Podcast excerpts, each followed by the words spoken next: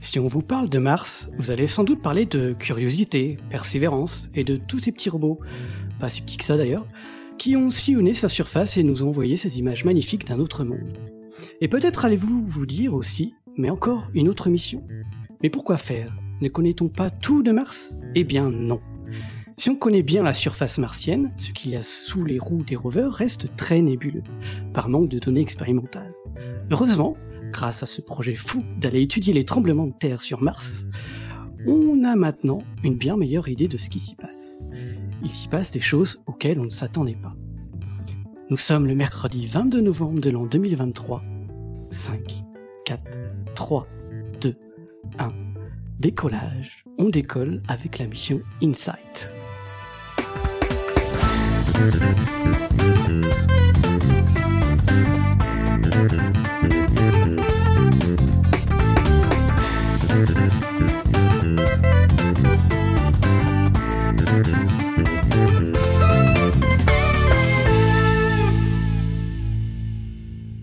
autour de notre table virtuelle en cet épisode, on a un nouvel arrivé qui a arrivé sur notre planète podcast science, c'est Gaël. Salut Gaël. Salut. Ouais. Bonsoir à tous. Merci pour l'atterrissage euh, sur Podcast Science. Donc tu es de côté de Paris toujours, ça Gaël? Exactement. Ouais, j'habite à Paris.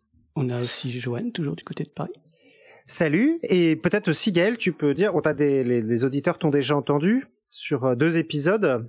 Avec la petite potion. Des histoires de potions magiques. des histoires de potions euh, de, et de chimiothérapie, et voilà, du coup tu rejoins l'équipe, euh, donc bienvenue. Merci. On l'a payé. Ah, je suis donc le- je je suis le premier salarié finalement de Podcast Science. non, non, elle est, ah, on s'est pas mis d'accord, c'est un stagiaire non payé. euh. Ah, c'était ça. Donc voilà, bienvenue à toi sur la planète podcast science. On a aussi Eléa du côté de Strasbourg qui est là.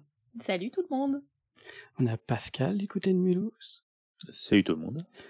Donc moi-même du côté de la Normandie, mais ça, bon voilà, c'est dans la campagne. Et on a aussi Alexa qui va nous raconter un peu des expériences martiennes. Salut Alexa. Salut, et moi je suis toujours à Los Angeles, plus pour très longtemps. Oui. Je pense que c'est peut-être la dernière émission euh, des États-Unis. Ouais, mais on n'aura plus personne aux États-Unis, c'est une première, non Sur ce podcast. Et ça va être la première fois qu'on a personne en Californie depuis 2014, je dirais. Depuis l'arrivée d'Irène. Bon, il faut que quelqu'un euh, retourne en Californie. pour, euh, Ceci est une euh, petite annonce. Si quelqu'un veut rejoindre le podcast depuis la Californie, vous êtes les bienvenus pour candidater à Podcast Science. Car il nous faut quelqu'un en Californie du Sud. Ah, ah, ah, c'est pas Gaël qui veut? T'as prévu un postdoc prochainement ou Alors la Californie n'est pas prévue, même si j'aime bien le soleil et, euh, et ce serait sympa. Mais j'ai déjà fait la Floride par contre. Il y avait aussi beaucoup de soleil. D'ailleurs, il y a de terre hein, en Californie. Euh, tout à fait, quelle magnifique transition. D'ailleurs, je vais, parler un tout petit peu de, la faille de Sant Andreas. Euh, effectivement, la Californie, étant donné qu'elle se situe à des limites de plaques, euh, on a des tremblements de terre et même des tremblements de terre très très très violents. Euh, mais aujourd'hui, on va, euh, on ne va pas se contenter de la Terre parce que bon, euh, on, est, on est un peu au-delà de ça euh, de nos jours. On va aller sur Mars euh, pour parler d'une mission spatiale qui est un peu différente de pas mal de missions dont vous avez sans doute entendu parler, étant donné que c'est une mission spatiale géologique. Et c'est la mission InSight qui est désormais terminée et dont de gros résultats viennent d'être publiés récemment. Alors si la mission qui a commencé en 2018 est terminée aujourd'hui, ça ne veut pas dire que tous les résultats sont sortis. Évidemment, il y a énormément données qui ont été collectées. Donc là, on commence à voir après après cinq ans, beaucoup de, de résultats. Mais ce que je vais vous dire aujourd'hui, c'est pas une finalité. Il y a sans doute énormément d'autres résultats euh, qui seront euh, à venir dans le futur. Mais InSight, c'est quoi? Est-ce que c'est un rover? Est-ce que c'est une sonde de plus au niveau de la, autour de la planète rouge?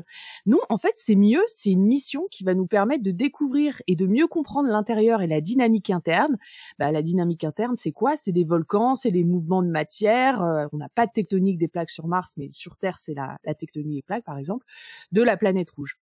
Si vous pensiez que la géologie c'est chiant, ben clairement on va une fois de plus vous détromper euh, sur Podcast Science puisque on va parler euh, de tremblement de Mars, on va parler de sismomètre et on va voir tout ce que ça peut nous importer.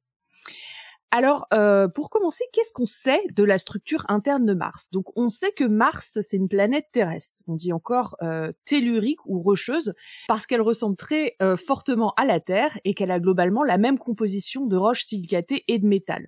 Alors, dans le système solaire, en fait, on a quatre planètes rocheuses, planètes terrestres Mars, la Terre, évidemment, Vénus et Mercure, et certains astronomes, et ça, tu peux euh, Johan, euh, feel free de, de, de dire ce que t'en penses. Et il ajoute aussi certaines grosses lunes rocheuses comme la Lune, par exemple, qui a globalement le même genre de composition, et certains satellites de Jupiter, Io et Europe. Johan, tu valides? Oh, tu sais, moi, les cailloux. euh, pardon. Voilà, bref, elles je valide, mais je pense que tu es vachement meilleur géologue que je ne le suis. Du coup, je, je vais écouter et apprendre des choses. D'accord. Euh, voilà, donc on, on considère qu'elles voilà, elles ont, elles ont à peu près la même, la même composition, elles se sont formées de la même façon, et on connaît la composition globale, en tout cas pour les quatre euh, euh, principales.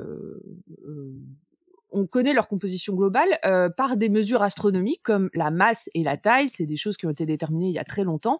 Et à partir de la masse et de la taille de la planète, euh, on peut avoir accès à leur densité et euh, de ce que, si on ajoute en plus ce qu'on a pu observer de leur surface via les images spec- spectrales, via les atterrisseurs, les sondes, les robots, etc., etc., et de ce qu'on connaît de la Terre, on considère que elles ont globalement la même composition, une po- composition proche de la Terre en tout cas, et elles ont plusieurs couches. Elles ont un noyau métallique, donc c'est ce qu'on a vraiment au centre de la planète, entouré d'un manteau qui est composé de roches silicatées et euh, parfois pas toutes ont une croûte et ensuite elles ont généralement aussi une atmosphère euh, qui a été générée secondairement via leur activité interne. Alors qu'est-ce que ça veut dire générer euh, secondairement? Ça veut dire que c'est une atmosphère qui a été euh, mise en place par l'activité de la planète, c'est-à-dire les volcans, euh, l'activité tectonique, des comètes, etc. Et que c'est une atmosphère qui ne vient pas de la nébuleuse euh, qu'il y avait au départ dans l'univers, qui a permis la formation euh, de ces planètes. Donc c'est vraiment quelque chose qui s'est fait lorsque la planète s'est formée. Elles ont une surface en général qui peut aussi présenter des cratères, des canyons, des montagnes et des impacts qui est dû à la présence ancienne ou actuelle d'une activité tectonique. Euh, Par exemple, vous avez certains euh, canyons euh, sur Terre qui sont dus bah, à l'écartement des plaques. On peut avoir de l'érosion aussi qui va créer ce relief ou on peut avoir les deux. Et euh, ça, vous pouvez très bien euh, vous le représenter si vous observez les plaines de lave sur la planète Ma- Mars ou sur la Lune. euh, ça suggère qu'on a eu des roches magmatiques qui se sont produites et donc on a eu une activité tectonique à un moment donné, en tout cas une activité interne qui a permis de produire ces roches sur ces planètes. D'ailleurs, si vous avez vu des images de Mars, bah, c'est quelque chose qui est extrêmement euh, frappant. Euh, Mars ressemble vraiment à la Terre euh, sur certains aspects. Certains déserts sur Mars, par exemple, ressemblent beaucoup à ce qu'on peut trouver aux États-Unis, dans l'Utah. C'est rouge, c'est des grandes plaines, c'est un petit peu désolé. On a aussi des reliefs qui ressemblent. Euh, ce qui montre euh, aussi que voilà euh, Mars, la Terre, on a on a des choses quand même qui se ressemblent. Alors vous allez me dire bah c'est cool en fait on, on connaît déjà ça. si on connaît tout, ça sert à quoi d'aller envoyer un instrument pour étudier l'intérieur de la planète? Est-ce que vous avez une idée? Moi, j'ai une petite petite idée Ouais. ou question parce que tu disais tout à l'heure, si j'ai bien compris, que Mars n'a pas de plaque tectonique. Oui. C'est ça. Il y a eu des donc donc ça veut dire que oui, ça ressemble à la Terre, mais au final, la Terre a des plaques tectoniques, Mars n'en a pas, donc il y a quand même déjà une très grosse différence. Oui. Donc ça veut dire qu'il y a des choses que on connaît pas si, si- puisque c'est sacrément différent avec la Terre. Oui, alors exactement, bah, c'est une super remarque. Euh, visiblement, la dynamique de la planète est différente. On n'a pas de plaque tectonique. Et euh, pour savoir euh, pourquoi on n'a pas de plaque tectonique, on a besoin d'aller regarder ce qu'il y a dessous. Et pour avoir Et- besoin de regarder ce qu'il y a dessous, on a besoin. Ouais, Johan, t'allais dire un truc? Oui, j'allais dire aussi un truc, c'est que par exemple le volcanisme, on voit qu'il y a des volcans sur Mars, donc ça, ça nous renseigne aussi quand même. Enfin, mais ils sont pas actifs, c'est ça, je crois? Alors, on va voir. En fait, euh, les dernières éruptions sur Mars remontent à 50 000 ans, ce qui est très peu en fait au niveau géologique. Donc, en fait, on a encore un peu d'activité, mais effectivement, on a des volcans, mais on n'a pas de plaque tectonique. Donc, on a des éléments communs, mais on a quand même des éléments différents. Bon, bah, c'est déjà euh, beaucoup de remarques euh, hyper intéressantes, et ça montre encore une fois que euh, bah, en sciences comme pour tout et en géologie comme pour les autres, euh, l'observation c'est vraiment hyper important parce que ça nous permet déjà de déduire un peu des choses. Donc visiblement, euh, Mars et la Terre sont quand même différentes Et en fait, euh, ce que vos remarques montrent, et, en fait d'une manière générale, pourquoi on a besoin d'envoyer un instrument pour envoyer l'intérieur, ben c'est parce que tout, ce que je vous ai dit jusqu'à maintenant, c'est très indirect et très imprécis. Et des observations indirectes, comme connaître la densité, connaître juste l'extérieur, ça nous permet absolument pas de comprendre ce qu'il y a à l'intérieur et de comprendre la composition détaillée de la, de la planète Mars. Euh, comme Johan a dit, il y a des volcans, on sait que certains remontent à 50 000 ans, mais est-ce qu'elle est encore active aujourd'hui? Est-ce qu'elle a des séismes? Est-ce qu'il y a quand même des choses qui bougent? Et euh, pour ce qui est le noyau, on sait que sur Terre, on a un noyau euh, externe liquide, mais sur Mars, qu'est-ce qui se passe? Est-ce qu'il est solide? Est-ce qu'il est solidifié? On parle souvent de planète morte, mais ça ne veut pas nécessairement dire euh, qu'à l'intérieur, il n'y a rien qui bouge. On ne sait pas non plus à quelle profondeur se situe le manteau, le noyau, etc. Donc, on connaît absolument pas euh, la structure de Mars. Et ça, on n'en a aucune idée. Et euh, c'est primordial pour comprendre ce qui se passe, pour comprendre le passé de Mars, comment Mars s'est formé, quelles ont été ses conditions de vie. Euh, Est-ce qu'il y a eu une tectonique avant euh, qui n'est plus là aujourd'hui? Tout ça, on n'en sait absolument rien et on ne le sait pas parce qu'on n'a pas d'instruments qui nous permettent d'ausculter euh, sa surface comme on a sur Terre. La majorité des instruments qui nous permettent euh, d'ausculter ça sur Terre, ce sont les séismes qui nous permettent de déduire la structure euh, interne. Donc en fait, le but d'Insight, c'est de pallier ce problème en envoyant des instruments qui vont nous permettre, comme un stéthoscope, d'ausculter l'intérieur de Mars. Alors, du coup, sur Insight, on a plusieurs instruments. On a d'abord un sismomètre, le SEIS pour Seismic Experiment for Interior Structure. C'est euh, donc voilà l'instrument qui va nous permettre d'étudier les, les tremblements de Mars. On a un instrument pour étudier l'oscillation de Mars autour de son orbite qui s'appelle RISE, qui s'appelle Rotation and Interior Structure Experiment, j'y reviendrai un peu plus tard. Et on a une sonde pour mesurer la chaleur interne qui s'appelle HP3 pour Heat Flow and Physical Property Package.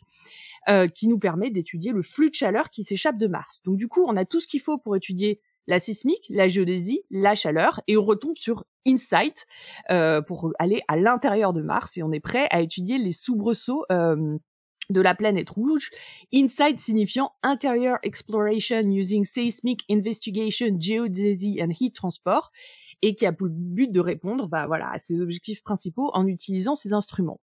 Alors pourquoi étudier les séismes, l'oscillation et la chaleur? Parce que les séismes, par l'étude des ondes qui produisent, vous savez, un séisme, c'est une cassure de la roche, et lorsque on a une cassure de la roche, on a des ondes qui ont produit. Si euh, vous voulez une image pour comprendre ça, pensez à lorsque vous lancez un caillou dans l'eau vous avez des ondes qui vont se propager super loin. Et eh ben un séisme, c'est exactement pareil, c'est en trois dimensions. Vous avez une cassure, des ondes sont produites elles se propagent sur toute la planète en trois dimensions. Et en fait, ces ondes, euh, elle nous donne plein plein de choses. Sur Terre, elle nous indique où sont euh, les euh, grandes discontinuités euh, entre les couches noyaux, manteaux et croûtes, par exemple. Donc, si on a ces informations sur Mars, on va être capable de déduire à quelle profondeur sont situés noyaux, manteaux, etc. Leur vitesse nous permet aussi de déduire la composition de ces différentes couches. On sait sur Terre, par exemple, que dans telle roche, bah, une onde sismique, elle va aller à telle vitesse en fonction de la température. Du coup, si on est capable de mesurer cette onde, on va connaître la composition euh, de Mars. Et euh, la localisation des séismes est très importante aussi, puisqu'elle nous permet de, de déterminer d'éventuelles limites de plaques limite des plaques tectoniques, ça coulisse, on a parfois des volcans et en tout cas on a des roches qui bougent, donc on a des séismes à cet endroit-là. Et du coup, bah, la situation, la localisation des séismes sur Mars nous permet, euh, voilà, de, de, trouver une éventuelle tectonique, de trouver des volcans, etc., etc. L'autre instrument, RISE, qui nous permet euh, d'étudier l'oscillation de Mars autour de son orbite, lui, va nous permettre de déterminer autre chose. Il va nous permettre de déterminer si le cœur de Mars est liquide ou solide, parce que euh, la Terre, comme Mars, oscille un peu euh, selon une certaine période autour de son orbite. Et ça, c'est lié bah, à la nature du cœur de Mars. Très grossièrement, je vais, je vais pas rentrer dans les détails physiques. Et la sonde de chaleur HP3, elle, HP3, pardon, elle, elle nous permet de prendre la température de Mars. Alors, elle va pas aller profond, elle va aller à 5 mètres, mais en mesurant le gradient de chaleur entre la surface et ces 5 mètres de profondeur, on est capable d'extrapoler à la chaleur qui s'échappe de la planète rouge. Du coup, les deux gros objectifs de InSight sont les suivants en utilisant toutes ces données. Le premier, c'est de comprendre comment Mars et plus largement les planètes rocheuses dont la Terre fait partie se sont formées. Est-ce qu'elles ont tout un noyau liquide? Est-ce que Mars a un noyau liquide comme la Terre? Quelle est sa composition? Quelle est l'épaisseur et la structure de la croûte, du manteau? Est-ce que Mars et la Terre ont évolué de la même façon? Ça, c'est des questions auxquelles on va pouvoir répondre. Et ensuite, comprendre la dynamique interne de Mars. On parle de planète morte, mais est-ce qu'elle a des séismes À quelle fréquence? Est-ce qu'on peut voir les impacts de météorites? Etc. etc. Et c'est d'ailleurs ce que dit euh, un des principal investigators, donc un des chefs de la mission, il nous dit que euh, la, alors euh, je, vais le traduire en même temps que je parle, donc euh, voilà, ça va peut-être être un peu heurté. Il dit que l'investigation des séismes, c'est vraiment le cœur de cette mission, que regarder les séismes, c'est la méthode qu'on a utilisée pour connaître tout ce qu'on connaît à propos de l'intérieur de la Terre et qu'on a aussi utilisé sur la Lune pendant l'émission Apollo pour comprendre ce qu'il y avait à l'intérieur de la Lune. Et du coup, ce qu'ils veulent faire, c'est appliquer les mêmes techniques euh, sur Mars et étudier ce qu'ils appellent les Marsquakes, parce qu'un tremblement de, terre en anglais, ça dit Earthquake, donc un tremblement de Mars, c'est Marsquake, et les impacts de météorites pour comprendre euh, ce qui se passe à l'intérieur de Mars. Voilà. Donc en gros, là, je vous ai fait un peu une une introduction, une, vue assez large de la mission. Maintenant, comment a-t-elle commencé? Alors pour amener des instruments sur Mars et pour amener un atterrisseur euh, comme euh, ce qu'est InSight, il a fallu les y envoyer. Euh, Mars c'est loin. Et donc ça a été fait le 5 mai 2018 où le lanceur qui portait InSight a décollé de Californie euh, pour se poser le 26 novembre 2018 euh, sans encombre sur Elysium Planitia, qui est une région de Mars, sous la forme d'un robot atterrisseur stationnaire qui possède tous les instruments dont je vous ai parlé pour étudier l'intérieur profond de la planète Mars. Alors un atterrisseur, si vous voyez pas trop ce que c'est, c'est un, robot hein, comme ceux que vous connaissez, tels que euh, Curiosity ou Perseverance, mais au lieu d'être un rover qui va euh, se balader euh, sur la planète rouge, lui, il va se poser et rester stationnaire là où il est. Il a été élaboré, comme beaucoup d'autres atterrisseurs martiens avant lui, au Jet Propulsion Laboratory, ou JPL, que Johan connaît bien, étant donné qu'il y a passé un moment en postdoc. Je ne sais pas si tu veux dire quelque chose, Johan, là-dessus. Euh, oui, bah c'est euh, sans doute euh, l'un des les meilleurs endroits au monde euh, pour faire, pour envoyer une mission spatiale du système solaire. C'est vrai que c'est quand même un, un, des très très gros endroits du monde pour faire ça, avec plein de missions trop bien, comme Voyager, euh, les rovers martiens en particulier. Euh, enfin bref, c'est un très bel endroit pour bosser. Effectivement, comme Johan vient de le dire, c'est le temple de l'exploration spatiale de la NASA. C'est à Pasadena, en Californie. Et euh, en fait, euh, même si euh, cet atterrisseur a été conçu là-bas, de nombreux instruments ont été faits ailleurs. Et là aussi, je pense que Johan peut confirmer, c'est souvent le cas dans les missions spatiales. le sismomètre, par exemple, a été conçu par des Français. Et le chef de mission du sismomètre, bah, c'est un Français qui se situe à l'Institut de physique du globe de Paris. Alors ensuite, une fois que l'atterrisseur a atterri euh, sur Mars, euh, je sais pas si on dit euh, à Marcy, enfin, je sais pas, en tout cas il a atterri sur, sur Mars, il a fallu euh, trois mois pour déployer et mettre en place les instruments scientifiques et pour finalement commencer à collecter les données. C'est quelque chose qui est normal en général quand on envoie un, un, un, rover, un atterrisseur, quoi que ce soit sur une planète, il y a toujours une phase un peu de, de mise en place pour déployer les instruments et euh, qui a ensuite collecté, commencé à collecter les données. Alors au départ, c'était une durée initiale de, de, deux ans, il me semble, mais ensuite ça a été allongé comme beaucoup de missions spatiales et de de, bah, de rovers ou de d'atterrisseurs, de sondes qu'on envoie et qui sont souvent, qui durent souvent plus longtemps que, ce qui était prévu au départ. En tout cas, avec notre atterrisseur Insight sur Mars, on est prêt pour détecter le premier euh, tremblement de Mars. Alors avant de passer à la suite euh, sur les premiers Marsquake, je vais euh, faire un bref aparté.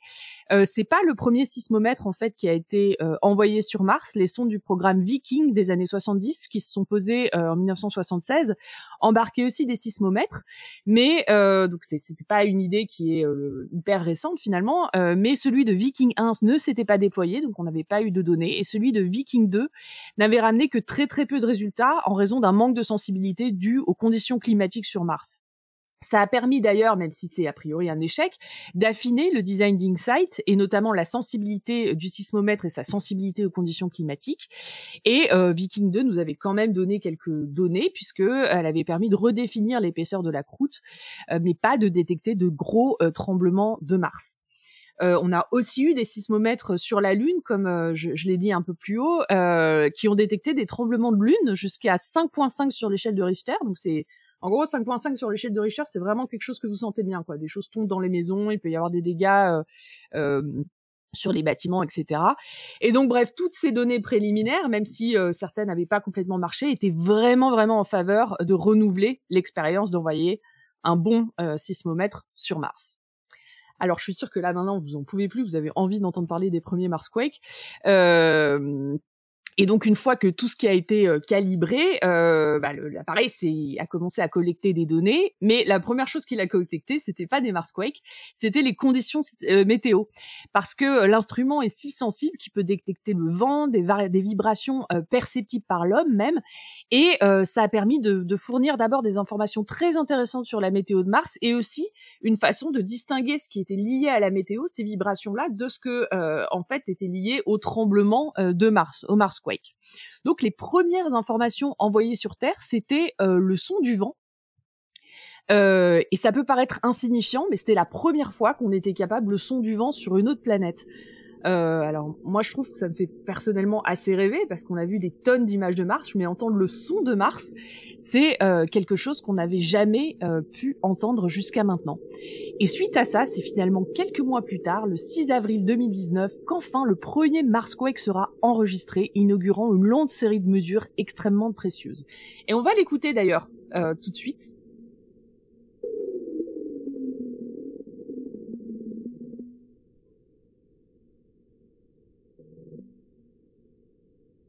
Alors voilà, bon, bourdonnement, hein, je sais pas euh, si certains d'entre vous ont déjà vécu des tremblements de terre.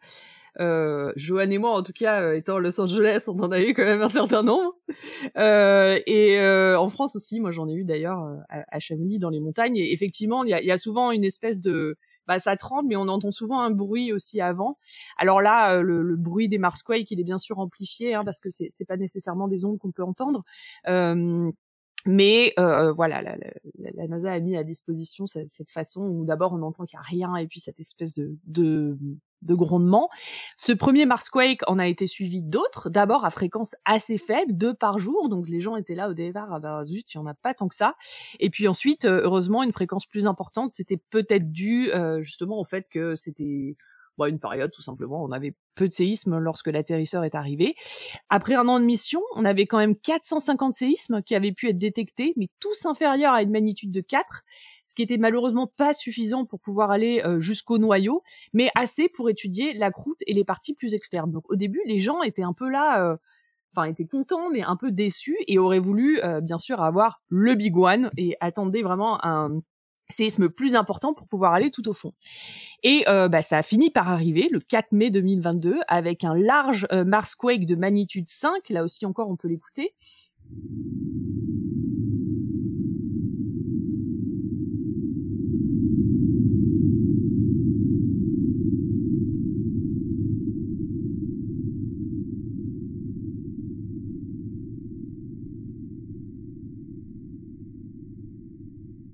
Autre chose qui est euh, très importante aussi, c'est que euh, en fait les autres choses qui génèrent des ondes et des tremblements euh, sur Terre, sur Mars, sur toutes les planètes, ce sont les météorites. Lorsqu'une météorite va impacter très fortement bah, le sol, tout va trembler.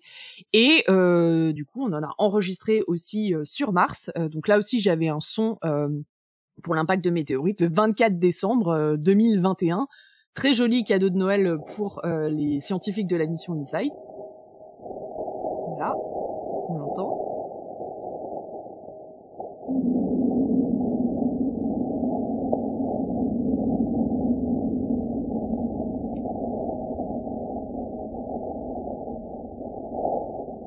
On a entendu le, le, le, vent et puis après, enfin, les vibrations liées au vent et puis après le c'était voilà la, météorite. Et euh, d'ailleurs, l'apport des données météorites sur InSight est considérable. On a entre 100 et 200 événements détectables par an, euh, ce qui enrichit les données euh, pour la structure interne de façon très très importante. Pardon, on a entre 10 et 200 événements détectables par an. Finalement, en décembre 2022, Insight avait enregistré et collecté des données sur 1319 Marsquake, euh, faisant de cette mission un immense succès et nous permettant de découvrir ce qu'il y a euh, dans la planète rouge. Et d'ailleurs, fun fact, euh, le sismomètre est si précis que InSight a pu détecter l'arrivée de Perseverance début 2021. euh, lorsque le rover s'est posé en fait, enfin l'atterrisseur qui le, le rover s'est posé sur la planète, euh, et ben ça a fait une vibration qui a pu être perçue euh, par InSight. Mais alors qu'est-ce qu'on en a conclu de toutes ces données? Maintenant on a les données, il faut bien les analyser. D'abord, on s'est rendu compte que Mars tremble plus fréquemment, mais aussi moins fort qu'on s'y attendait. Euh, mais cet apport a heureusement été suffisant pour déterminer sa composition, euh, la composition de ces trois couches majeures, le manteau et surtout le noyau et la croûte, évidemment. Euh, et donc, le premier résultat euh, surprenant, euh, c'est que la croûte est plus mince que l'on pensait au départ. Donc, Mars fait 3389,5 c'est précis kilomètres de rayon, et la croûte, elle, est de 25 à 40 kilomètres. Donc, elle est un peu plus mince que ce qu'on pensait au départ, et elle est formée de trois couches internes. En fait, elle est stratifiée, dont la plus externe est un peu moins dense que les plus internes. C'est important ça parce que ça nous permet aussi de bah, si on veut choisir des futurs sites euh, pour des missions habitées, par exemple, de, comprendre comment la croûte euh, est faite et euh, son épaisseur, c'est très important pour la suite. Le manteau, lui, fait à peu près 1560 km dans sa, avec une partie supérieure, comme sur Terre, la lithosphère de 500 km, où le manteau est relativement solide, et en dessous, on a une zone où les ondes sismiques, elles ralentissent énormément. Et ça, ça indique une roche qui est beaucoup plus molle. Alors en général, on n'a pas une fusion totale, on parle de fusion partielle ou de roche plus ductile. Euh, mais euh, ça aussi, c'est quelque chose qu'on observe euh, sur Terre et qui est la base d'ailleurs, qui permet d'ailleurs la, la, tectonique des plaques. on n'a pas de tectonique des plaques sur Mars, mais on a néanmoins une zone plus ductile, et ensuite une zone de transition avec une roche plus dure qui recommence jusqu'au noyau. Donc on a vraiment euh, une sorte de même stratification que sur la Terre, mais avec des épaisseurs différentes, et euh, on a euh, globalement un manteau qui est plus froid, et la proportion de ces différentes zones va pas être la même. Mais le plus surprenant, et c'est ça vraiment euh, qui, en plus euh, que les gens avaient vraiment envie de, de, de chercher, vient du noyau. C'était un des enjeux majeurs de cette mission et on l'imaginait bien plus petit étant donné la densité globale de la planète. Mais par contre, les premiers résultats d'Insight étaient surprenants. Euh, si le noyau était bien liquide, comme on pouvait le penser, il est en fait très très grand, de 1800 km de rayon. Et lorsque ces résultats sont sortis en 2021, euh, les chercheurs étaient vraiment très étonnés. Ils ont dit mais on, ne peut pas vraiment expliquer d'un point de vue composition de la planète, d'un point de vue physico-chimique, que le noyau soit aussi grand, tout simplement en utilisant les équations qu'on connaît euh, liées à la composition et euh, à la taille de ce noyau. Alors du coup, ils ont essayé de, donner des hypothèses en disant que c'était possible parce qu'on avait des éléments chimiques plus légers en plus du fer et nickel dans le noyau, mais euh, ça, c'était vraiment à la limite de ce que la chimie en fait nous, autorisait à penser. En fait, ces données qui étaient assez préliminaires et, qui étaient basées sur les premières données d'Insight ont été euh, changé par l'impact de météorites de fin 2021, celle du 24 décembre, là qu'on attendait tous, euh, qui a tout changé et le papier euh, qui a dévoilé ces résultats est sorti il y a moins d'un mois. Donc c'est ça d'ailleurs qui m'a donné envie de, faire cet épisode maintenant.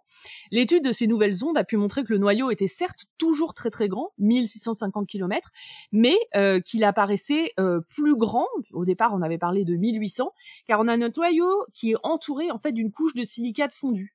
Et ça, on le retrouve ni sur Terre ni sur la Lune, euh, voilà, qui sont les deux euh, planètes rocheuses qu'on a qu'on a regardées jusqu'à présent d'un point de vue interne. Ça montre deux choses. Ça montre que les scientifiques étaient Attention, l'astronome euh, réagit quand tu dis que la Lune est une planète rocheuse. ouais, ouais, bah, mais justement, c'est ça que je t'ai demandé au début ce que t'en pensais. C'était pour ça. Enfin, satellite rocheux, on va dire. Euh, mais euh, en fait, voilà, donc c'est quelque chose qu'on retrouve pas sur la Lune et sur Terre, donc c'est intéressant et surtout ça montre que les scientifiques étaient pas fous de se dire que cette histoire d'avoir un noyau très grand, c'était quand même un peu euh, tirer les, les ce qu'on connaissait en fait de la composition de ces planètes un peu loin. Euh, parce que en fait c'était pas le cas. Le modèle donc qu'on a actuellement qui peut être mis en cause hein, c'est qu'on a ce noyau de 1650 km entouré d'une couche de silicate fondu qui est sans doute un vestige euh, d'un océan de magma qui aurait autrefois couvert Mars et qui se serait retrouvé piégé à cet endroit grâce à la chaleur qui est apportée par les éléments radioactifs qu'on a dans le manteau et euh, qui témoigne d'un refroidissement de la planète Mars qui est différent de ce qui s'est passé sur Terre. Les planètes au départ, elles sont très chaudes et puis elles refroidissent euh, progressivement au cours de leur euh, de leur de leur vie. Et ça nous permet aussi de bah, de mieux comprendre en fait bah, comment la planète Mars a évolué, comment les planètes telluriques évoluent, et aussi, j'imagine, là peut-être Johan aura quelque chose à dire, comment les exoplanètes euh, qu'on peut avoir dans le dans le bah, en dehors du système solaire hein, peuvent éventuellement euh, évoluer puisqu'on a un autre exemple ici de planète rocheuse qui est finalement un peu différent de ce qu'on connaissait jusqu'à maintenant. Sur les exoplanètes, je crois qu'il y a vraiment euh, très très peu d'études parce qu'on n'a pas de, on vraiment pas grand chose sur leur surface, euh, donc euh, ouais, pour le moment, ce qu'on sait à peu près, c'est c'est ce que tu disais au début, c'est-à-dire comme pour quelques exoplanètes, on a la taille et la et la et le et le, et le, le, rayon et la masse, du coup, on a des certaines densités et on commence à l'avoir maintenant pour quelques centaines de planètes, je dirais. Donc, euh, par exemple, des résultats qu'on voit, c'est comment est-ce qu'on passe euh, à peu près continuellement de planètes euh, rocheuses à des planètes gazeuses. En gros, on peut voir qu'en gros, c'est comme si c'était l'atmosphère qui diminue, qui diminue, qui diminue, et à un moment, bah, on passe à quelque chose qui est qui augmente, qui augmente, qui augmente, et puis à un moment, on passe à un truc où il y a plus d'atmosphère que de noyau, donc c'est une planète gazeuse. Voilà, c'est à peu près tout ce qu'on peut dire pour le moment sur l'intérieur des planètes. On est vraiment, on n'a aucune donnée bah, sismométrique du tout, parce qu'on peut pas y aller. Bien sûr. Ouais. Et donc c'est assez, assez fin pour le moment, mais il y a quelques études qui commencent à regarder ça. Il y a beaucoup d'exoplanètes telluriques. Des telluriques, on commence à en trouver pas mal, parce qu'en fait, il y a certaines méthodes euh, qui sont euh, assez, euh, qui ont un biais de mesure où ils sont beaucoup plus sensibles aux, planètes qui sont très proches de leur étoile, et du coup, donc en particulier des, des, planètes telluriques. Donc on en a, je pourrais pas dire exactement le chiffre, donc il y a 5500 exoplanètes, et je dirais qu'il y en a plusieurs centaines maintenant où on sait que c'est des planètes telluriques. Et un résultat majeur donc de ce que je vous disais tout à l'heure, c'est qu'on sait que environ, c'est la limite, c'est 1,6 rayon terrestre. C'est-à-dire que tout ce qui est en dessous d'un 1,6 rayon terrestre, c'est plutôt des planètes terrestres, et tout ce qui est au-dessus, c'est plutôt des planètes gazeuses. Mais euh, c'est un peu le bazar. Hein. Selon les processus de formation, on pense qu'il y a des planètes qui sont, euh, euh, tu vois, peut-être euh, à peine plus grosses que la Terre et qui pourtant sont des planètes gazeuses. Et du coup, c'est lié à la distance à l'étoile aussi, non? C'est compliqué. Non, parce qu'en fait, la, distance où les planètes se trouvent n'est pas du tout, euh, n'est pas, euh, pas du tout, n'est pas totalement liée à l'endroit où elles se sont formées en fait, parce qu'il y a deux, des processus importants qui sont la migration, qui ont été mises à jour. Euh, bah, en fait, dès la première découverte d'exoplanètes, on s'est aperçu que la, la première qu'on a trouvée, c'était une géante gazeuse qui, qui, qui, qui était à un quart de la distance de, de Mercure, donc était beaucoup, beaucoup, beaucoup, beaucoup plus près de son étoile que Mercure ne l'était, alors qu'elle était énorme. Et en fait, on s'est aperçu que bah, c'était beaucoup plus compliqué que ça. Euh, c'était au début, on pensait les grosses se forment loin, les petites se forment près. Et en fait, euh... ouais, grosso modo, tout bouge et on sait pas comment ça marche. voilà. C'est ça qu'on appelle les Jupiter, les Jupiter chauds, c'est ça? Les Jupiter chauds, exactement. Donc les Jupiter chauds nous ont obligés à complètement revoir nos modèles. Et maintenant, on sait que euh, l'endroit où on les trouve actuellement ne veulent pas forcément dire l'endroit où elles se forment. Euh, et donc c'est pour ça aussi qu'on étudie par exemple toute la, la, la, truc de la formation planétaire. J'avais fait un épisode sur ça. Euh, parce que euh, essayer de comprendre a posteriori comment les planètes se retrouvent là où elles sont maintenant alors qu'elles elles sont s'y sont pas formées. Parce que par exemple à Jupiter chaud, on sait à 100% qu'elle n'a aucune chance de s'être formée là où on l'a trouvée. Elle a migré en fait. Elle a migré, exactement. C'est fou, ça fait presque penser à la biologie ce que tu dis, où il y a finalement que des cas particuliers, pas vraiment de, de grosses règles. Euh... Écoute bol que le, notre Jupiter se soit pas rapproché, parce que j'ai peur que on l'ait assez mal vécu en tant que terrien. Exactement, c'est-à-dire que si tu as un système avec une Jupiter chaude, ça veut dire que tu as un truc énorme qui a traversé le système pour se rapprocher de son étoile, donc ça a sans doute fait euh, du billard avec toutes les planètes et du coup ça a tout disparu. Donc si Jupiter avait fait ça, euh, il y aurait sans doute pas eu de système solaire comme le nôtre. Donc euh, c'est aussi un des trucs qui, est, qui est, ouvre plein de pistes en exoplanétologie mm. en, et en, en, en, apparition de la vie, c'est que cette migration en fait peut te donner est-ce qu'un système a une chance d'avoir de la vie ou sinon tu es juste un gros Jupiter qui a tout défoncé quoi. Voilà. Je prends la place. bah du coup, justement, puisqu'on parle de la, formation des, des planètes, c'est exactement la façon dont je voulais finir cette partie-là, c'est que euh, en fait comprendre. Alors pourquoi cette euh, euh, découverte est aussi intéressante du noyau euh, en dehors de la partie purement structurelle, c'est que avoir une proportion d'éléments légers au cœur de Mars et cette composition et cette cette stratification pourrait être le signe. Donc après les gens qui ont travaillé sur le sujet, que la planète s'est formée plus tôt que la Terre dans le système solaire. Donc en fait avoir toutes ces données aussi de composition de gradient thermique, etc., etc. Ça peut nous renseigner aussi euh, sur euh, le, timing de formation des planètes dans le système solaire, ce qui, euh, bah, comme en fait Johan vient de le dire, d'une manière générale, savoir quand les planètes se forment, la différenciation, la migration, etc., c'est loin d'être compris et c'est quelque chose qui est très compliqué. Donc euh, voilà, euh, voilà ce qu'on connaît. Euh, oui, alors c'est une très bonne question. Donc il y a une question. Si le noyau de Mars est plus grand qu'imaginé, comment affiner l'explication du faible magnétisme de Mars? Alors on va en reparler un tout petit peu plus loin du magnétisme de Mars. En fait, on n'a plus de champ magnétique sur Mars actuellement. il s'est arrêté. Mais par contre, on en avait un avant. Et d'ailleurs, on peut retrouver, bah, on va voir, il y a un des instruments euh, de, de, de, Insight dont je vais pas parlé encore, qui euh, permet de mesurer le champ magnétique. Et donc, en fait, on retrouve le champ magnétique passé de Mars. C'est juste que bah, il s'est arrêté. Le champ magnétique sur Terre, il, a dû au, il, est, il est dû au mouvement convectif dans le noyau. Et euh, sur Mars, même si le noyau est liquide, bah, visiblement, ces mouvements-là ne sont plus là. Alors après, je pourrais pas connaître le détail exactement de comment le champ magnétique de Mars s'est arrêté, mais en tout cas, actuellement, il n'y est plus. Mais avoir un noyau liquide, c'est pas forcément incompatible avec euh, avoir perdu son champ magnétique. Il me semble que c'est vraiment lié au mouvement euh, plutôt de matière dans le noyau. Tant qu'on est dans les questions, si je peux euh, intervenir. tu disais tout à l'heure qu'il y avait donc plein de météorites qui avaient été, enfin de chutes de météorites qui avaient été détectées et on entendait les sons. Est-ce que ces chutes de météorites elles donnent des informations pertinentes pour les équipes de recherche? Oui, oui. Les sons qui sont produits, on les, ils ont aussi été utilisés pour obtenir des informations scientifiques. Oui, oui. Alors, euh, bah, justement, le, alors, euh, alors, je, je vais pas spoiler la partie d'après parce que ça a permis de montrer aussi un truc important, mais sur le, la découverte du, du noyau, oui, oui, oui, c'est vraiment euh, l'un des grands impacts de météorites, comme c'est ça qui a fait un des tremblements de Mars les plus forts euh, et ben c'est ce qui nous a permis en fait, c'est l'apport des météorites aussi qui a permis d'avoir accès à toutes ces informations sur le cœur. Parce qu'en fait, une météorite quand elle frappe le sol, elle génère des ondes sismiques, exactement comme les séismes, qui vont, qui vont euh, traverser toute la planète en entier. Et du coup, si tu veux, tu peux voir les météorites comme un gros, gros, gros séisme. Euh, et donc, en fait, c'est grâce aux météorites qu'on a pu avoir euh, autant de détails euh, sur l'intérieur de la planète. Ok, c'est top, c'est impressionnant euh, d'utiliser les météorites pour mieux comprendre la structure interne de Mars, c'est incroyable. Ouais, non, non, mais c'est génial de se dire qu'en fait, euh, on voit souvent ça, les météorites, comme un, problème. Hein, sur euh, Parfois, quand on va sur les autres planètes, on se dit ça peut écraser les rovers, ça peut écraser les, les gens, et bon, voilà, après, ça peut nous apporter des données sur ce qui se passe à l'extérieur, mais on peut en fait les utiliser comme perturbateurs, comme créateurs d'ondes sismiques, en fait. Du coup, s'il n'y a pas d'autres questions, non, ok.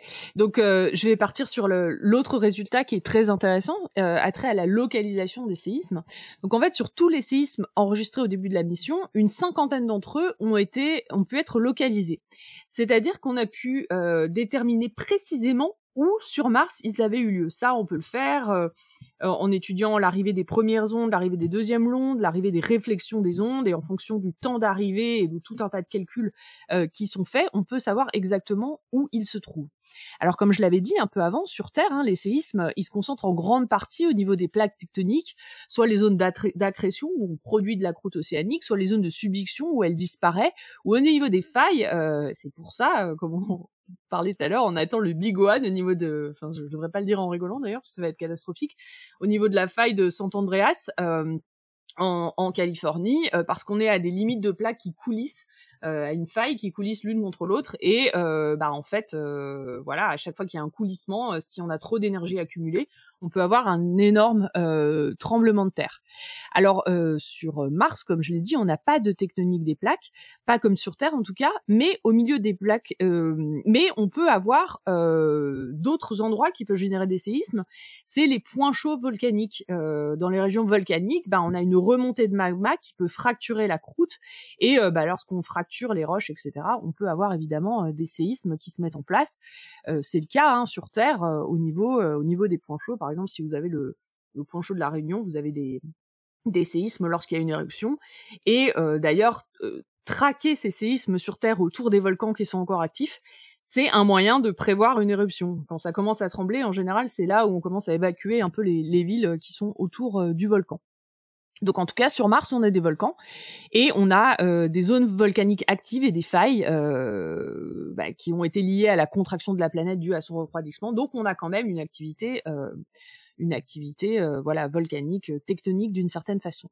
Et si vous avez lu la fameuse trilogie martienne de Kim Stanley Robinson que je ne peux que recommander, Mars la rouge, Mars la verte, Mars la bleue, vous savez, si vous avez aussi lu sur Mars évidemment, vous savez qu'il y a des grands volcans sur Mars. En particulier, il y a Olympus Mons, qui le mont Olympus, qui fait 23 km de hauteur et qui est le plus grand volcan du système solaire, qui est vraiment colossal qui dit volcan dit lave, qui lave dit dynamique interne et dit volcanisme et donc dit euh, Marsquake ou tremblement euh, de Mars. Et Insight donc a apporté de super résultats euh, de ce point de vue-là et du point de vue des Marsquakes qui sont liés aux zones volcaniques.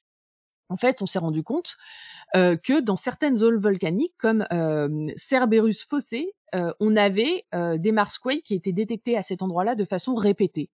Quand je dis répété, je, je plaisante pas, c'est à peu près la moitié de l'activité euh, sismique qui a été enregistrée sur Mars par InSight. Donc c'est énorme et c'est passionnant pour plusieurs raisons parce que ça nous montre déjà que la région elle est encore dynamiquement active. Euh, ça rejoint une question qu'il y a eu un peu plus tôt de savoir si on avait eu des volcans sur Mars.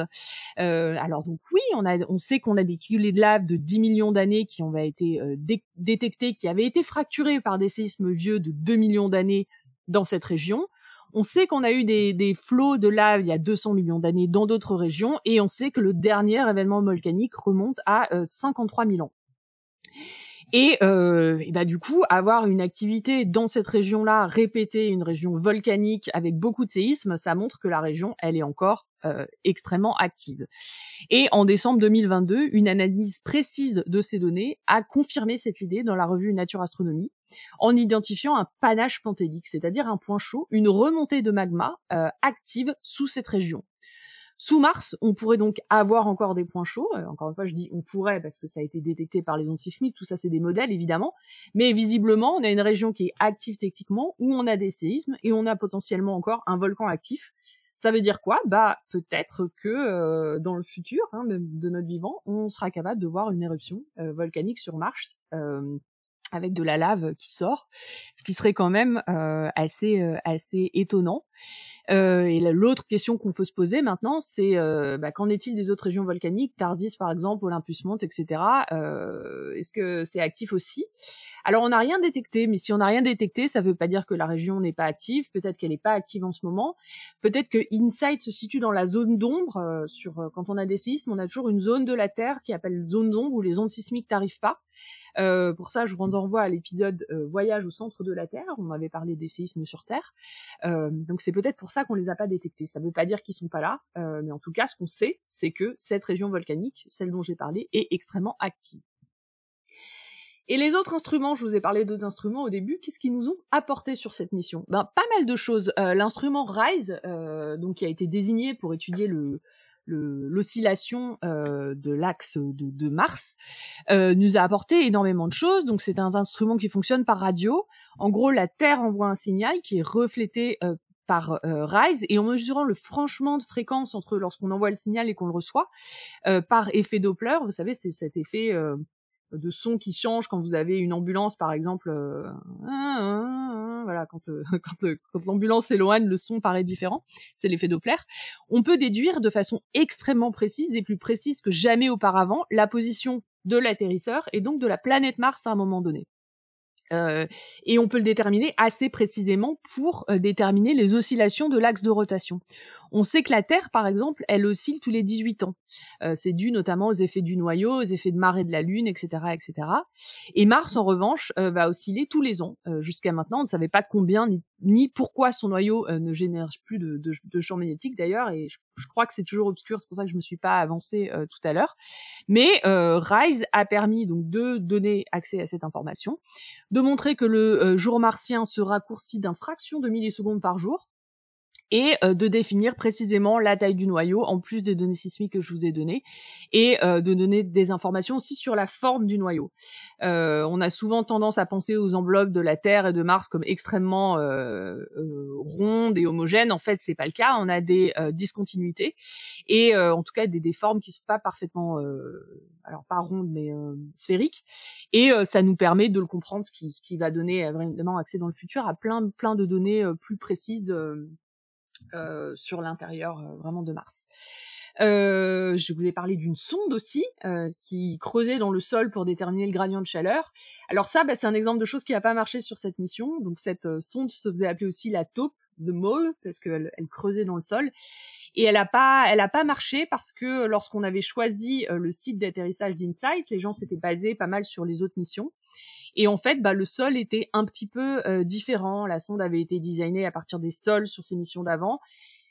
Et là, elle devait aller jusqu'à 5 mètres, mais en fait, le sol n'avait pas la friction suffisante pour que la, sonde puisse pénétrer au-delà de, de 0,35 mètres. Or, il aurait fallu minimum 3 mètres pour conclure. Donc bon, c'est un, un problème, c'est hyper décevant, on l'imagine, pour les scientifiques qui l'ont conçu. Par contre, c'est pas totalement un échec parce qu'on en a appris énormément pour les futures missions. On a appris sur la propriété euh, du sol martien à certains endroits. On a compris sur euh, bah, comment designer euh, ce, ce, genre d'instrument un peu mieux. Et et voilà, on a appris sur beaucoup de choses. Euh, finalement, les rovers, hein, vous avez sans doute en tête qu'ils parcourent toute la planète Mars, mais en fait, c'est pas vrai du tout. Euh, Johan pourrait être plus précis que moi, mais en fait, il, parcourt vraiment une toute petite partie. Donc, tout ce qu'on apprend sur euh, le sol d'une autre région, en fait, c'est très utile. alors, ça aurait pu nous aider à comprendre combien de chaleur s'échappait de Mars. Bon, il faudra renvoyer d'autres instruments pour le savoir. Je vais continuer sur euh, les autres résultats, un peu dont, dont j'avais pas, avec d'autres instruments dont j'avais pas parlé au départ, qui, qui montrent aussi que cette mission nous a vraiment appris, permis d'en apprendre sur plein de choses. Euh, et pour reprendre ce que disait Gaël tout à l'heure, Insight a, a, pu nous permettre d'étudier l'impact des météorites, euh, y compris des gros impacts, hein, comme on l'a vu, qui nous ont permis d'élucider la structure euh, des noyaux. Mais euh, c'est aussi un des plus gros impacts de météorites identifiés sur Mars depuis que la NASA l'étudie. Donc bon, euh, voilà, ça, ça, nous a permis vraiment d'apprendre des choses de ce point de vue-là. Euh, mais comme Mars a plein de sondes autour d'elle, l'impact de cette météorite en particulier a pu être photographié, cartographié, etc., quasi en direct. C'est-à-dire qu'on on a entendu euh, les ondes produites par la météorite et on a pu ensuite voir exactement où elle était tombée. Et euh, l'une de ces sondes, Mars Reconnaissance Orbitaire, a pu découvrir que l'impact de cette météorite a fait remonter de la glace. Et ça, euh, on s'y attendait pas, euh, enfin pas à cet endroit-là en tout cas. Ça a révélé la présence d'une couche de glace enterrée sous le régolithe. Alors on, savait hein, qu'il y a de la glace sur Mars, mais ça c'est pas nouveau. Mais on trouve aussi près de l'équateur, ça ça l'est. Et ça a des implications sur l'âge de Mars, sur la composition de sa surface et aussi pour les futures missions qui vont y aller, euh, habiter. Elles auront besoin d'eau, hein, euh, l'homme a besoin d'eau, et euh, ça pourrait permettre de bah, donner de nouveaux points à explorer pour extraire de l'eau de Mars. Si vous avez vu le film Le Martien, il semble qu'à un moment donné, il fait ce genre de choses. Voilà, avoir de la glace à cet endroit-là, c'est quelque chose qu'on pourrait, qui est évidemment pris très au sérieux pour les futures missions. Euh, Insight a aussi un magnétomètre, euh, encore pour répondre à une question dont on avait parlé. Euh, alors j'en avais pas parlé avant, mais c'est un outil qui permet donc de mesurer le magnétisme des roches et c'est le premier qui est envoyé sur Mars. Et là aussi, Insight a, a délivré des résultats très intéressants. Alors sur Terre, vous savez que les roches, quand elles refroidissent après des roches magmatiques, elles gardent en mémoire le champ magnétique au moment de leur formation. En gros, c'est un peu comme si elles étaient une boussole et en gros le euh, elle garde euh, le nord de la boussole au moment où elle se fossilise, quoi. Donc, lorsqu'on étudie euh, les roches du plan océanique, par exemple, sur Terre, ou toutes les roches sur Terre, on est capable de dire où était le nord à ce moment-là. On sait sur Terre qu'on a eu des inversions du pôle magnétique, etc., et on sait parce qu'on a pu mesurer ces roches-là. Sur Mars, le champ magnétique n'existe plus depuis longtemps, mais certaines roches se sont formées quand on en avait encore un, et elles sont toujours présentes à la surface ou à faible profondeur. Et cet instrument a pu détecter euh, leur champ magnétique et révéler qu'il était très puissant, bien plus puissant euh, qu'on ne l'aurait cru. Alors on ne sait pas vraiment encore comment l'interpréter. Euh, il a pu le détecter sur certaines roches qui se situent à une soixantaine de mètres de profondeur. Ça pose beaucoup de questions sur l'état ancestral du champ magnétique. les premiers résultats là-dessus seront, seront, présentés. alors, il y a des résultats qui ont déjà été publiés, d'autres nouveaux qui seront présentés à l'AGU, qui est la grande conférence internationale d'astronomie et de géologie aux USA en décembre de cette année. Donc tout ça pour vous dire qu'il y a plein de résultats qui sont encore en train de sortir sur cette mission. Euh, et ça a montré aussi que on a des variations de l'intensité du champ magnétique, enfin de pas du champ magnétique, du magnétisme qu'on peut trouver actuellement sur la planète qui est lié au vent solaire qui a l'air de changer aussi au cours de la journée. Donc tout ça, c'est des choses très importantes euh, aussi pour quand on aura des, astronautes euh, qui iront sur Mars. Alors euh, bon, ça faisait beaucoup de, résultats euh, et euh, du coup on arrive à la fin là de, de, ce, de, ces résultats et de cette émission. Et aussi de la fin d'Insight parce que Insight en fait cette mission elle est terminée. Et vous allez me dire mais pourquoi on a envoyé un, un, un sismomètre là-bas? Pourquoi on continue pas à enregistrer? Est-ce que vous avez une idée de pourquoi on a arrêté la mission? Il y avait plus de batterie. J'allais dire ça. J'allais dire pile pile, ouais. ouais ah, ça y est, bah je sais. Pardon. C'est c'est la poussière, c'est ça? Ouais, bah en fait vous, avez, vous avez tous raison. Il est tombé en batterie faible à cause de la poussière, parce que sur Mars, euh, euh, et bah comme euh, Insight, hein, comme la plupart des atterrisseurs, c'est pas, euh, ils sont pas euh, leur leur puissance, leur énergie ne provient pas d'une pile ou d'une d'un réacteur qu'on leur aurait euh, mis par design, en fait, ils ont des panneaux solaires et donc euh, ils sont alimentés par des panneaux solaires. Et comme on l'a vu un peu par petites touches au travers de cette émission, euh, Mars c'est globalement assez hostile hein, comme planète. Je veux dire, il peut y faire très très froid. On a de la poussière en grande quantité, on a du vent et une poussière qui est extrêmement fine. Et en conséquence, ben, les panneaux solaires, ils vont se couvrir de poussière petit à petit et il ne génère plus assez d'énergie pour alimenter les instruments. Alors depuis 2021 en fait, il y a eu un peu des alertes, je vais pas rentrer dans les détails, euh, batterie faible, etc. Mais euh, Inside continuait quand même à fonctionner. Euh, début 2022, malgré ces alertes de batterie faible, euh, eh bien la mission a été rallongée. Il y avait certains instruments qui ont été mis au sommeil, puis euh, rallumés. Euh, mis en sommeil suffisamment pour ne pas devenir trop froid et pour pouvoir être allumé, etc. Enfin, tout ça, c'est des choses qui sont gérées bah, par les ingénieurs et les, les pilotes de mission euh, depuis la Terre, évidemment. Euh, et euh, bah, en gros, le gros signe batterie faible, euh, c'était en juillet 2002 où là ils se sont dit vraiment, euh, voilà, bon là ça, ça, commence à vraiment être critique. Il y a eu un, un, truc qui été rigolo en 2021 où ils ont essayé de bouger un peu un bras de l'atterrisseur pour en fait faire euh, virer la poussière des panneaux solaires, ce qui avait un petit peu marché. Mais bon voilà, là maintenant il y en a trop. Et après deux communications infructueuses avec Insight, euh, la dernière datant du 15 décembre 2022, bah, la mission a été déclarée arrêtée à partir euh, du 20 décembre 2022. mais vous l'aurez compris, c'est pas triste en fait, et c'est ce que disent d'ailleurs les, les PI de mission. la mission était un succès absolument incroyable à tous les niveaux. Je veux dire, ça, ça paraît peut-être rien, mais comme je vous l'ai dit, là, on est à n égale 3, quoi. On a des informations pour la Terre, pour la Lune, et puis on n'a pas d'informations sur les autres planètes, sur leur structure interne. Donc on a réussi à comprendre ça. On a généré énormément de données, des résultats révolutionnaires. On comprend beaucoup mieux l'état dynamique de la planète Mars. Euh, notamment son état volcanique. On a compris des choses incroyables pour comprendre l'évolution du système solaire, mais aussi pour y établir des futures colonies dans les décennies à venir. C'est plus de la science-fiction aujourd'hui, hein. c'est vraiment des choses qui sont euh, prévues dans les programmes spatiaux. Et si, comme moi, vous rêvez d'y aller un jour, bon, ça arrivera sans doute pas euh, pour moi, mais sans doute pour beaucoup d'entre nous, en tout cas notre génération, mais euh, moi, l'idée que des hommes vont aller explorer ces grands canyons et ces volcans gigantesques et faire de la science là-bas, je trouve que c'est poétique. Alors j'espère bah, que cet épisode vous aura plu et qui sait vous aura fait un petit peu euh, rêver euh, aussi euh, et vous aura donné envie d'en savoir plus euh, sur euh, Mars. alors je vous ai détaillé les, les résultats principaux. Hein. L'émission était déjà assez longue. si vous avez envie d'en savoir plus, je vous conseille d'aller sur le site de la mission InSight de la NASA. Bon, je, je me suis beaucoup euh, servi de ce site. Je vous ai, vous mettra tous les, liens dans les notes d'émission. Il y a aussi évidemment, j'ai lu des papiers scientifiques euh, qui sont sortis euh, liés à cette mission. Voilà, on a plein de résultats et plein de résultats encore à venir. On l'espère. Moi, je voulais euh, dire un petit mot parce que une des personnes qui a fait le, le sismomètre, euh, c'était un des profs que j'avais eu à Toulouse. Donc, il y a quelques Toulousains là-bas. Donc, David Nimoun, qui avait été un, un prof de, que j'ai eu en master et qui, euh, qui, a pas mal bossé sur le sismomètre. Alors justement, à ce propos sur le sismomètre, sur le site euh, de la mission InSight de la NASA, il y a une interview du PI de mission, euh, qui est un français donc, et qui, bah, qui, je crois qu'il y a des vidéos en français aussi. Euh, voilà, donc euh, il y a une grosse grosse partie de l'équipe en fait effectivement qui est française. Il me semble que Sup Aero a aussi participé. Euh... Oui, c'est ça, c'était David Mimoun était Sup voilà, ouais. voilà. Euh, sur les panneaux solaires, il y a une différence de conception euh, par rapport aux, aux panneaux solaires d'Opportunity qui ont quand même tenu, euh, enfin par exemple Opportunity qui ont tenu significativement plus longtemps.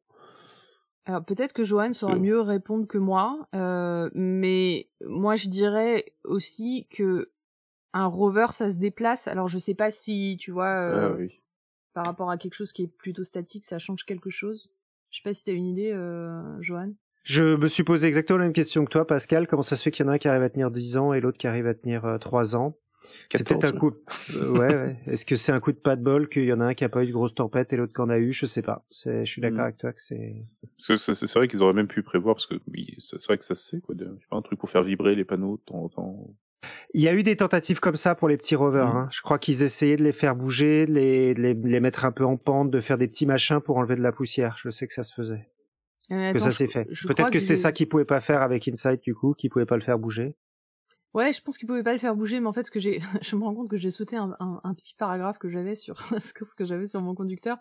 Euh, Insight a détecté beaucoup de données du vent, et en fait, il a Insight, ça a permis aussi de donner des, des données sur euh, plus de 20 000 euh, dust devils, donc des tempêtes de poussière, qui n'étaient pas forcément visibles en fait sur les caméras d'Insight d'ailleurs, mais qui étaient enregistrées. Ça faisait un peu comme des, des petites dépressions, des petites tornades en fait.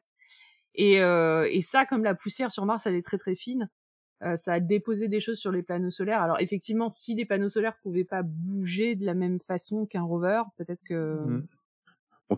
Tout, ça, ça nous fait une excuse pour envoyer une Insight 2 avec euh, qui elle sera capable d'aller à 5 mètres, euh, de, ouais. de mesurer des choses plus précises. Bah, je pense que si t'as, ouais, si t'as des trucs, ou même d'avoir des choses qui peuvent générer des séismes, tu sais, sur, on peut faire ça, envoyer des mmh. instruments qui peuvent alors, je sais pas si ça ferait des trucs 5 sur l'échelle de Richter, mais. Euh... Pour persévérance, ça fait un beau. Euh, ouais Boum Un bel impacteur. Ou envoyer une mission carrément avec une petite balayette pour faire la poussière, euh, pour, enlever les... pour nettoyer les petits panneaux solaires. Après, Moi, je propose euh, de l'appeler Mars Broom.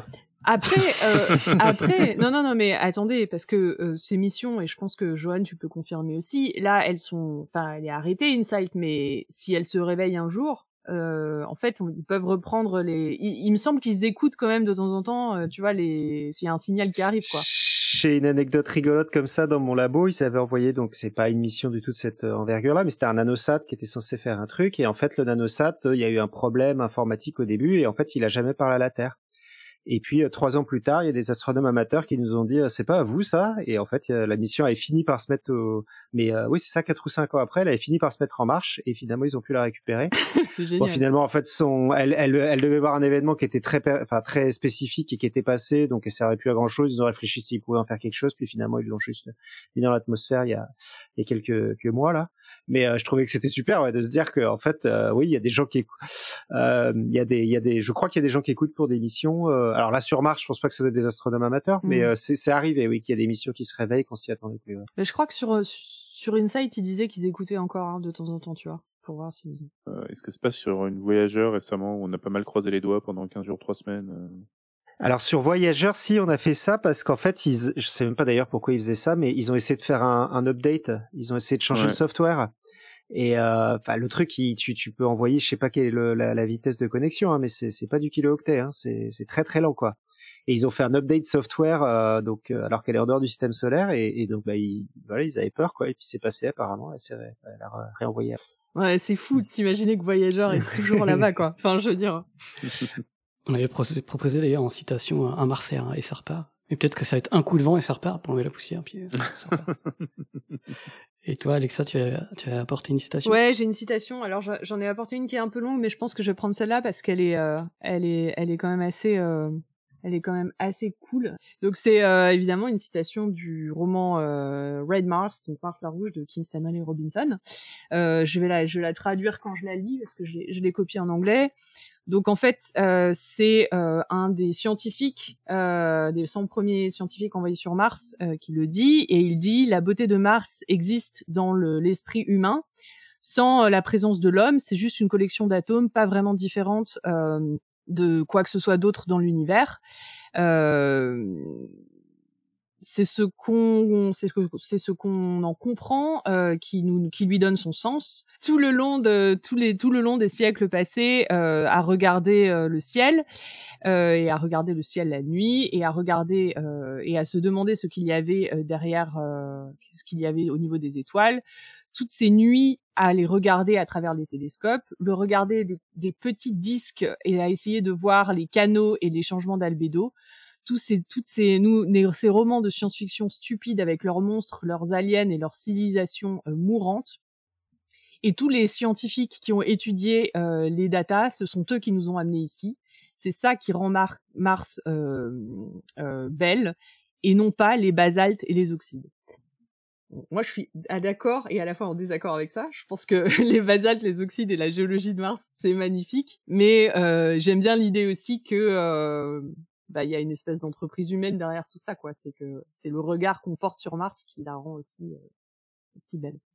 Je, je, rebondis sur les sur la trilogie martienne où, euh, où quand on voit le, les propensions de certaines grandes sociétés euh, privées à vouloir aller sur Mars, euh, le, parallèle avec ces grands consortiums de, de, cette trilogie fait un petit peu peur.